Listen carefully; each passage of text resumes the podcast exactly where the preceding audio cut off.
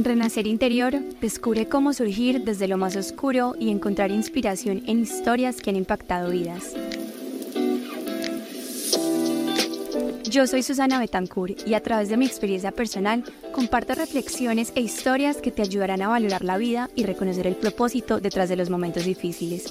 Bienvenido, bienvenida a un viaje de transformación y descubrimiento. Hola, bienvenidos y bienvenidas a este nuevo episodio de Renacer Interior.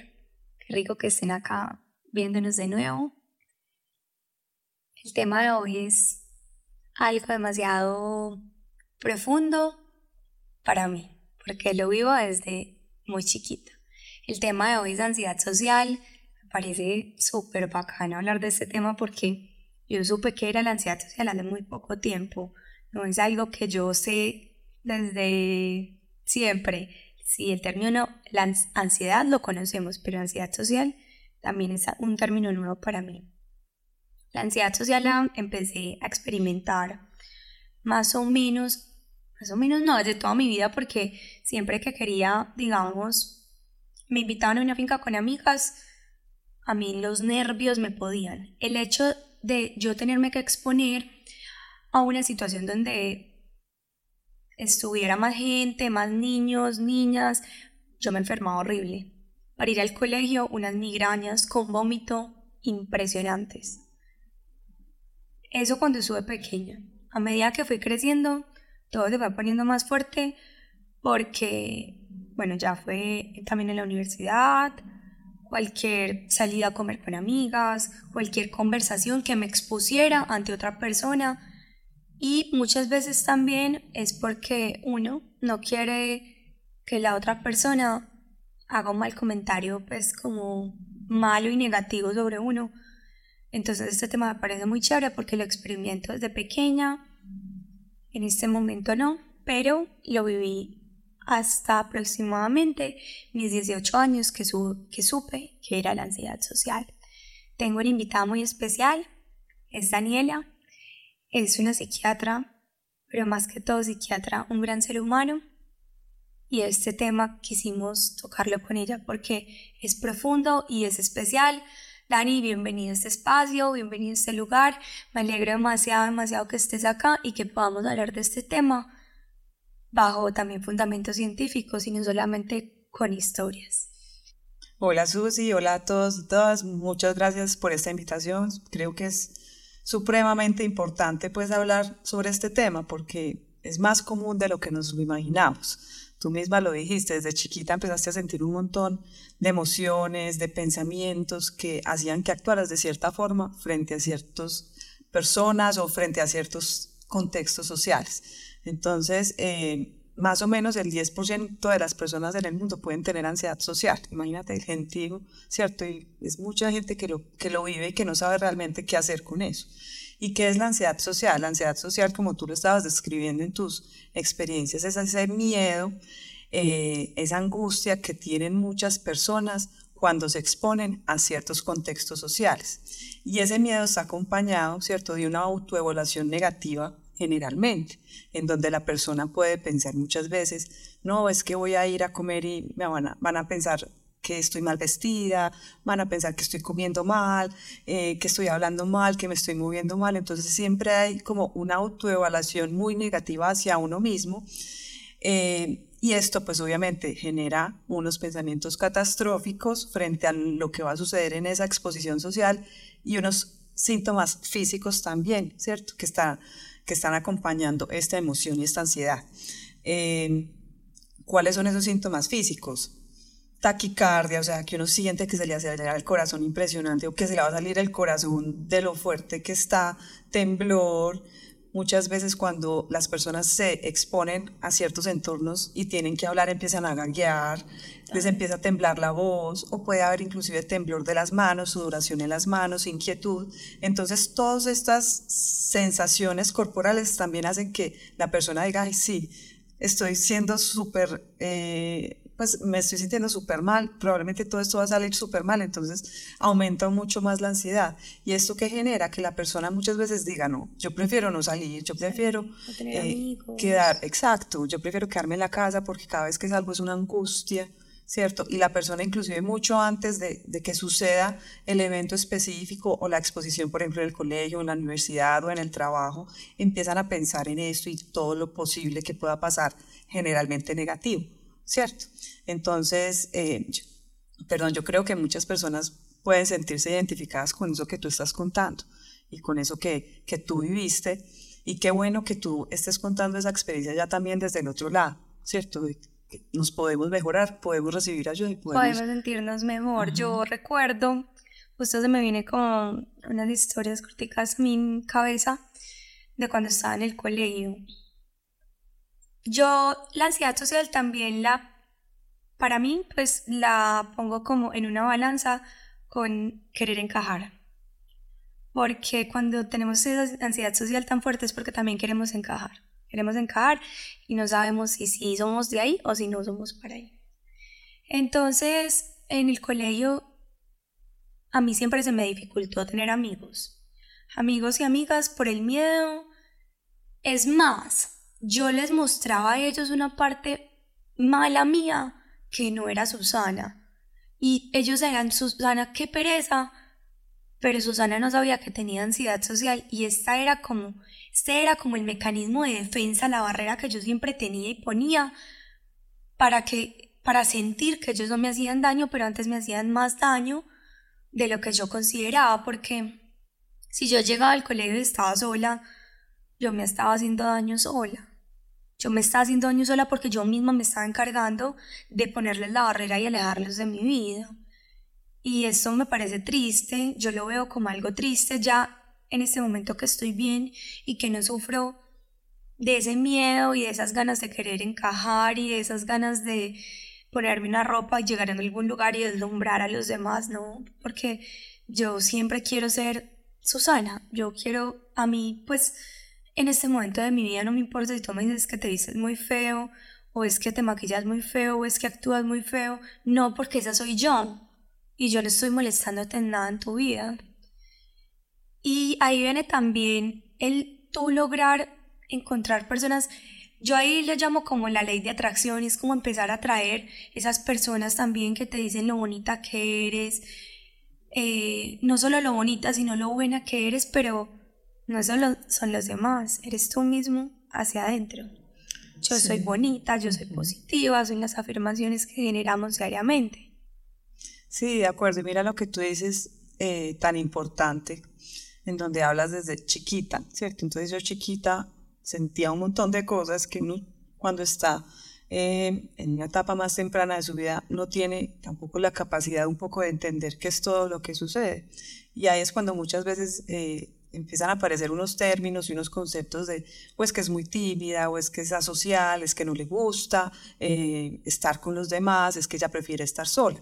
Y yo creo que es importante hacer unas diferencias entre qué es la timidez, eh, qué es la ansiedad social y qué es una persona que realmente no le interesa tener contacto social, ¿cierto? Entonces la timidez está un poco relacionado con esto que decías, me siento insegura, ¿cierto? A veces me da pena hablar, tiene que ver un poco también con la introversión o la extroversión que uno tenga. Hay personas que son o más extrovertidas o, o introvertidas y eso depende del temperamento. A partir de ahí uno puede tener ciertos rasgos de su personalidad y hay personas que se sienten un poco más inseguras a hablar en público, pero que esto no genera un malestar ¿cierto? Tan grande que hace que la persona se aísle completamente de las demás personas o que decida no ir y exponerse a, situaciones sociales donde se vaya a sentir mal. Entonces puede ser, por ejemplo, una persona que diga, no, yo prefiero perder la materia que ir a exponer, ¿cierto? Mira el malestar que debe generar eso y me imagino que tú tienes historias también como en la universidad. Eso, y no es solo en la universidad, en el colegio. Recuerdo que yo estoy en un colegio que cada periodo nos obligaban literal a hacer como un proyecto y a exponerlo enfrente a todo el colegio. Era como un proyecto de investigación, periodo no era como durante un semestre. Tú generabas el proyecto de investigación y tenías que exponerlo frente a todo el colegio. Para mí eso también fue un trauma. ¿Por qué? Porque yo lloraba, temblaba, yo decía no soy capaz. Y ahí es donde yo recomiendo a los colegios o a los profesores, vengan, pues porque no tratamos de identificar si el niño, yo no era una niña en, ese momento, pues sí niña, pero ya como un adolescente, pues tenía ansiedad social y tratamos de regulárselo de alguna forma y no la obligamos así como que es que lo haces o pierdes, porque para mí eso fue un trauma gigante, yo después de ahí las exposiciones eran una cosa terrible, pues y cada semestre es lo mismo, entonces yo cada semestre pensando en cuánto iba a ser la exposición frente a todo el colegio y uno quedar en ridículo porque así uno se esforzara mucho, se le olvidaban las cosas. Claro, es que el miedo a hablar en público para mí era lo peor. Y en ese momento, estar acá sentada me genera emoción, me genera cierto tipo de nervios, pero eso me impulsa a hacer este podcast mejor más no me está haciendo llorar y no me está haciendo aislarme del podcast. Sí, de acuerdo. Yo creo que eh, lo que uno tiene que hacer, por ejemplo, en los colegios, si uno ve que una persona es tímida, bueno, ¿qué tan tímida es o es una ansiedad social? Listo, si es una ansiedad social, sí es importante que, que esa persona, ¿cierto? Que ese niño, niña o adolescente tenga un acompañamiento. ¿Cierto? Porque tirarlo así, pues como a, exponer sin, sin, una preparación puede generar eso, ¿cierto? Puede generar un poco eh, como, como ese susto y puede reforzar inclusive esa cognición, esa emoción negativa que tiene la persona en el momento de exponerse. Claro, si yo pienso que es lo peor tener que ir y hablar frente a un montón de personas y, aparte de todo no, no me acompañan en ese proceso, no me ayudan en ese proceso y me ponen a exponer, eso puede reforzar todo eso negativo que yo estaba pensando. Entonces sí es importante para los colegios sobre todo entender y pues para los padres también entender si su hijo o hija tiene, tiene una ansiedad social, porque realmente el trastorno por ansiedad social empieza más o menos en los 10, 12 años, cuando ya las interacciones con nuestros pares, con los amigos, con las amigas, empieza a ser más importante. Y ahí es cuando se puede empezar a, conformar el trastorno de ansiedad social, que puede ir progresando, ¿cierto?, a lo largo, pues, como de, la vida de esta persona. Y ya seguir en la adolescencia, en el trabajo, sí, si no se hace una intervención, pues, como adecuada. Yo recuerdo que hace un año y medio en la universidad y cuando ellos vean este podcast se van a morir de la risa. Pero entré a un semestre donde, pues en mi universidad siempre somos, éramos pues como el mismo grupo cada semestre. Y ese semestre nos dividieron y pues entré a un grupo nuevo. Yo iba tranquila pues porque pensé que era el mismo grupo, pero cuando llegó y es un grupo nuevo, y habían tres compañeros que ahora son amigos, pero en ese momento pues eran compañeros y yo entro y todos tienen el morral sobre una silla y yo les digo, em, pues me pueden quitar los morrales, pueden y no, o sea, ellos fue una burla, no puede que no haya sido una burla, yo lo sentí así, ellos como que no, no te quito el morral, entonces yo ya ni siquiera quería ir a la universidad de lo que me había afectado eso que ellos me habían dicho. Y eso fue hace un año y medio, pues eso no fue cuando estaba pequeña. Entonces miren que a esta edad también nos impacta demasiado mínimas cosas que hacen las demás personas. ¿A qué los invito con esto? Primero, a tratar de no incomodar a otra persona porque no sabemos qué pasa por la mente de la otra persona. Y segundo, ya siendo, poniéndome en mis zapatos, pues ese día a mí me dio una rabia impresionante y yo súper brava, me puse súper roja con esa rabia y con esa impotencia, pero no se trataba de eso, se trataba, ok, no importa, pues no, no nos subimos las cosas tan personal. Y al otro día hay que volver a la universidad y yo ya ni quería ir a la universidad por eso. Eso es una bobada, eso es una bobada, pero en tu mente cuando tú ya llevas con tiempo de ansiedad social se vuelve algo que te afecta demasiado a nivel emocional, que tú llegas a tu casa que ya ni siquiera te importa la carrera que estudias, ya ni siquiera le encuentras sentido porque simplemente no quieres ir a ver a esos compañeros o a esos amigos que tú sientes que te hicieron daño, pero para ellos fue la cosa más boba de la vida, pues que fue como que... Sí, mira que, eh, pues yo creo que es importante como resaltar eso que tú estabas diciendo, la habitación, ¿cierto? La habitación que se vuelve a tal punto de, de abandonar tus proyectos de vida, ¿cierto? Por esa por esa angustia, por ese miedo de estar expuesta a algo que uno siempre piensa que va a ser negativo. Y, lo importante que es como empezar a, a, decir, bueno, ¿qué tanto esto es, cierto? por algo que está sucediendo en mí, ¿cierto? Que puede ser una condición, una eh, condición médica como la ansiedad social y que también puede ser de afuera, ¿cierto? Y lo que tú dices es muy importante, esa empatía que tenemos que tener como seres humanos. Eh, todos vamos a estar en algún momento expuestos a algo incómodo en nuestra vida y quisiéramos que no recibiéramos burlas, ¿cierto? O lo que fuera pues como negativo, sino que, que nos entendiéramos como seres humanos también vulnerables, que podemos tener momentos difíciles, angustiantes y que pues que más bonito sería que que nos ayudáramos entre, todos. Entre todos, porque, pues bueno, y también lo que tú dices, en cualquier momento de la vida vamos a estar vulnerables y pues no podemos pretender que nadie nos critique, que nadie se burle de nosotros. ¿Por qué? Porque qué rico sería que todo el mundo se entendiera con todo el mundo y que entre todos fuéramos amigos, pero lastimosamente esa no es la vida. Pero sí, cuando tú te pones la mano en el corazón y dices, es que quiero ser empático con el otro, quiero volverme un poco más empático con el otro, créeme que lo vas a lograr. Y por mucho que te incomode la otra persona, tú solo en tu mente dices, es que voy a ser empático, por más mal que te caiga, por lo mucho que te incomode, por todo, esa persona se vuelve un cero a la izquierda y tú no le vas a generar incomodidad a la persona y la persona no te va a generar ninguna incomodidad a ti, porque tú ya estás siendo consciente de que tú no sabes qué pasa por la mente de esa persona y pues ni, y por la tuya, o sea, tú ya te quedas ahí. Claro, yo creo que todos y todas como seres humanos tenemos una historia de vida y en esa historia de vida hay momentos difíciles, momentos felices, momentos en donde han sido bastante retadores y creo que muchas veces olvidamos, ¿cierto? Que detrás de cada persona hay eso. Y si pensamos, yo creo un poquito y nos detenemos en esos momentos en los que decimos, ay, qué pereza, ¿cierto? Qué pereza esa persona, no le vamos a hablar a esa persona o...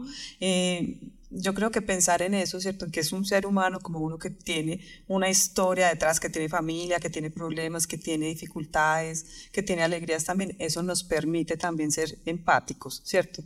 Eh, no, no centrarnos solamente como en lo que nos sucede a nosotros, sino entender que así como a nosotros nos sucede la vida, a esa persona también. Totalmente. Ahí también voy con, como con el tema de aprendámonos un poquito a conocer a nosotros mismos. Y más que darle tanta importancia al otro, empecemos a darnos importancia a nosotros mismos.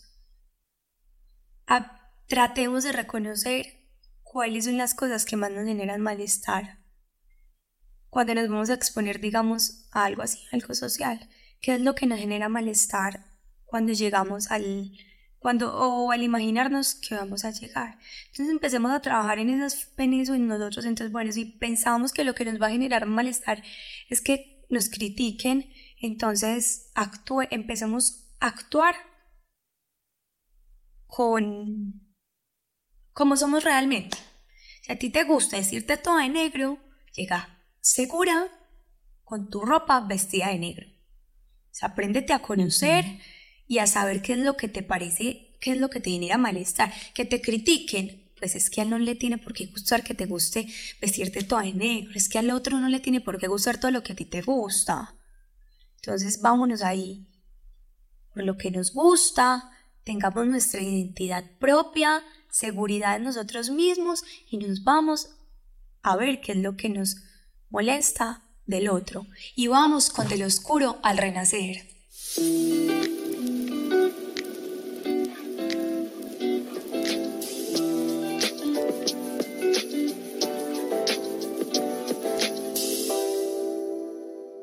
Justo ahora estoy en el proceso porque no puedo decir que ya llegué a la cima, ¿no? Yo estoy acá, un poquito abajo de la cima, de todo lo que es la ansiedad social, pero me ha ayudado demasiado todo esto que les he hablado.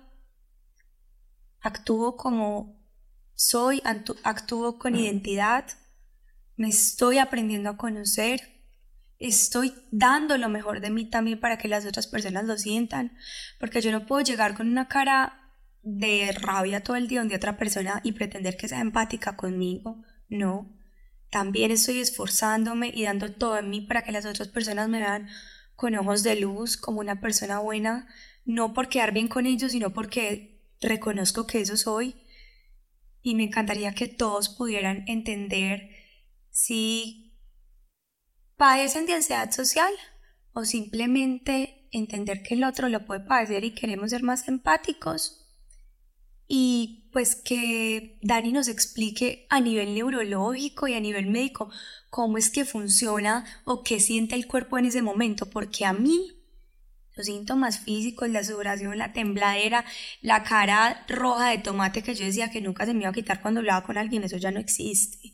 Hace vacío que uno le da que uno se pone súper rojo, eso en mí ya no existe. ¿Por qué? Lo va a explicar Dani porque yo no tengo ni idea, pero es algo muy teso, chévere y espero de verdad que todos puedan tomar una partecita de este episodio que yo me estoy abriendo y les conté historias también personales que a mí también me dan un poquito de pena, no crean. Y hablar de ansiedad social, hace que uno piensa como en la ansiedad pues, como en la ansiedad social. eh, bueno, no, yo, yo creo que es importante también como tener en cuenta eh, que muchas veces pensamos que las emociones suceden como, no sé, fuera de, de nosotros, de nuestro cuerpo. Y, la mente es como si fuera como algo muy etéreo, no sabemos dónde queda la mente y realmente pues a nivel científico, a nivel neurobiológico, la mente sucede en nuestro cerebro, ¿cierto? Y hay muchas partes de nuestro cerebro, muchas conexiones que hacen como que podamos explicar, ¿cierto? Las emociones, los pensamientos y cómo hay un control, ¿cierto?, sobre estas emociones y cuando muchas veces perdemos como ese control sobre las emociones. Entonces hay una parte del cerebro que se llama el sistema límbico.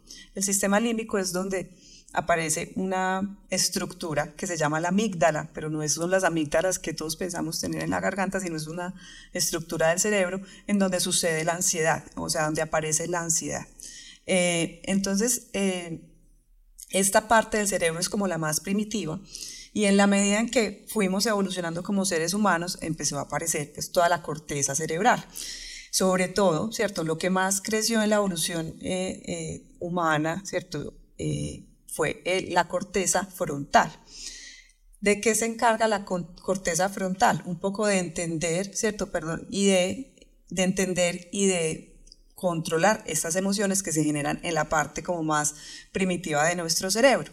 Entonces, si yo siento ansiedad ante una situación específica, esa amígdala se encarga de que todo el cuerpo, ¿cierto?, empiece a sentir todo esto. Si mi corteza prefrontal y mi corteza frontal no es capaz como de entender un poco lo que está pasando con esa ansiedad, deja que pase la ansiedad. Hagamos de cuenta, es como el peaje, ¿cierto? La corteza frontal es el peaje de la ansiedad. Cuando funciona bien, ante una situación social, por ejemplo, dice, bueno, no, esta situación social, pues hay mucha gente, eh, pero normal, pues yo puedo ser quien soy, eh, nadie me va a hacer daño, nadie me va a juzgar. Ahí entonces esa corteza prefrontal modula lo que está sucediendo en la amígdala. Entonces se bajan como todas esas sensaciones corporales. Cuando esto no funciona bien, cuando no hay ese buen control por parte de la corteza prefrontal, la amígdala se conecta con todo el cuerpo. El cerebro es como esa torre de control. Entonces por eso empezamos a sentir un montón de cosas en nuestro cuerpo. Empezamos a tener la cara roja o sentirnos rojos, calientes, vacío en el estómago, temblor, sudoración en las manos, empezamos a tener dificultades para hablar, a gaguear como pues, le decimos aquí en Medellín, eh, eh, y, aparece todo esto y, uno dice, pero ¿por qué aparece todo esto si yo lo que estoy sintiendo es como una emoción? Precisamente por eso, la emoción está en el cerebro, el cerebro controla todo lo que sucede es igual a como, por ejemplo, cuando estamos felices o cuando estamos, no sé, cuando nos gusta alguien y estamos empezando a salir, uno empieza a sentir como las famosas mariposas en el estómago. Qué pereza, qué maluco, ¿cierto? ¿cierto? Y mira que tiene que ver también con eso, no es que uno tenga mariposas en el estómago, ¿cierto? Es que uno tiene una emoción y esa emoción genera cambios en nuestro cuerpo o cuando, no sé, las personas que les gusta el deporte y, una, y gana el equipo que quería, ¿cierto? Uno gana, ¿cierto? Como tú que ganaste, pues como ese mundial, tú sentiste una energía en todo tu cuerpo, no solamente fue la emoción, es todo el cuerpo, porque tendemos mucho a dicotomizar o a decir es mente y cuerpo, no, todo lo vemos como uno solo, ¿cierto? Entender esa integral, integralidad nos va a permitir entender un poco más lo que sucede con nuestras emociones y con nuestro cuerpo. Ay, Dani, demasiado valioso lo que tú dices. Yo voy a decir algo muy charro, porque es que yo pensé que las amígdalas eran estas amígdalas, no la otra. Por eso lo aclaré, porque es que la gente piensa que estas son las Pues mira que yo pensé y yo ya llevo varios tiempo hablando de estos temas y no, nadie me había aclarado que era esa amígdala, entonces me parece Es la amígdala cerebral y es una cosita que queda en el cerebro, en, el sistema límbico, que es donde se, pues, aparecen todas las emociones y, y sobre todo el, el, estrés, ¿cierto? Y, la ansiedad está ahí, ¿cierto? La ansiedad es una emoción como cualquier otra. Eh, como yo creo que lo hemos hablado, hablado, anteriormente, muchas veces tenemos miedo a las emociones, ¿cierto? De sentir tristeza, de sentir miedo, sobre todo de las negativas, las positivas siempre como que quisiéramos estar ahí, pero realmente no sucede La vida perfecta. La vida no es así, exacto. La vida tiene sus momentos buenos, malucos y ahí aparecen las emociones. Y la ansiedad es una de ellas. Pero cuando la ansiedad está desbordada, eh, es como si tuviéramos un león al lado, pero ese león no existiera. Y eso pasa un poco con la ansiedad social ese león es la exposición a situaciones sociales que nos generan ese estrés tan grande. Entonces aparece lo cognitivo, ¿cierto? Y lo, eh, pues como lo conductual. ¿Qué pasa con la emoción? Siempre hay una emoción, pasa lo cognitivo, que es el pensamiento, y pasa a lo que hacemos con ese pensamiento y con esa emoción. Entonces, si a uno le da mucho miedo algo, como exponerse a, a, un, a, una reunión de amigos o a una reunión académica. Uno dice, no, yo mejor no voy. Yo, yo me evito. Yo evito eso porque, o sea, lo que va a suceder es horrible. Entonces ahí es lo importante de todo ese proceso que tú has llevado, que te ha permitido, ¿cierto? Inclusive estar en este momento, ¿cierto? Hablando de una forma supremamente tranquila sobre algo que inclusive puede ser, como tú lo dijiste, es como un poco dejar ver tu corazón y tu alma y todo lo que has venido eh, viviendo, con una tranquilidad, ¿cierto? Que, pues que es de admirar sabiendo todo lo que has venido. Y yo quiero como aclarar algo, pues si es a ustedes, y es que el hecho de que tú estés medicado no quiere decir que tus emociones desaparecen. Total. Me parece demasiado importante decirles a ustedes porque pues sí, yo estoy medicada, yo tomo medicamentos para la ansiedad y para la depresión, pero no crean que los nervios y la emoción de sentir que uno va a grabar o de que va a hacer algo se perdió, o que la rabia, pues porque de pronto te den ataques de rabia se te quitaron, o que cuando yo va a llegar a una reunión estoy, como dirían, fresca como una lechuga. No, para nada. El cuerpo sigue sintiendo y si no siente, pues se demuestra por otras partes. Si el medicamento te tiene que te el, como el cuerpo demasiado bajito, tú presentas todo lo físico. Yo lo vengo presentando en estos días porque para mí grabar eso, aunque esté tranquila, pues mis emociones siguen, la emoción sigue, las ganas de que esto sea un proyecto positivo sigue y no se va a acabar. Les quiero, quiero que escuchen para mí cómo suena la ansiedad social en mi vida.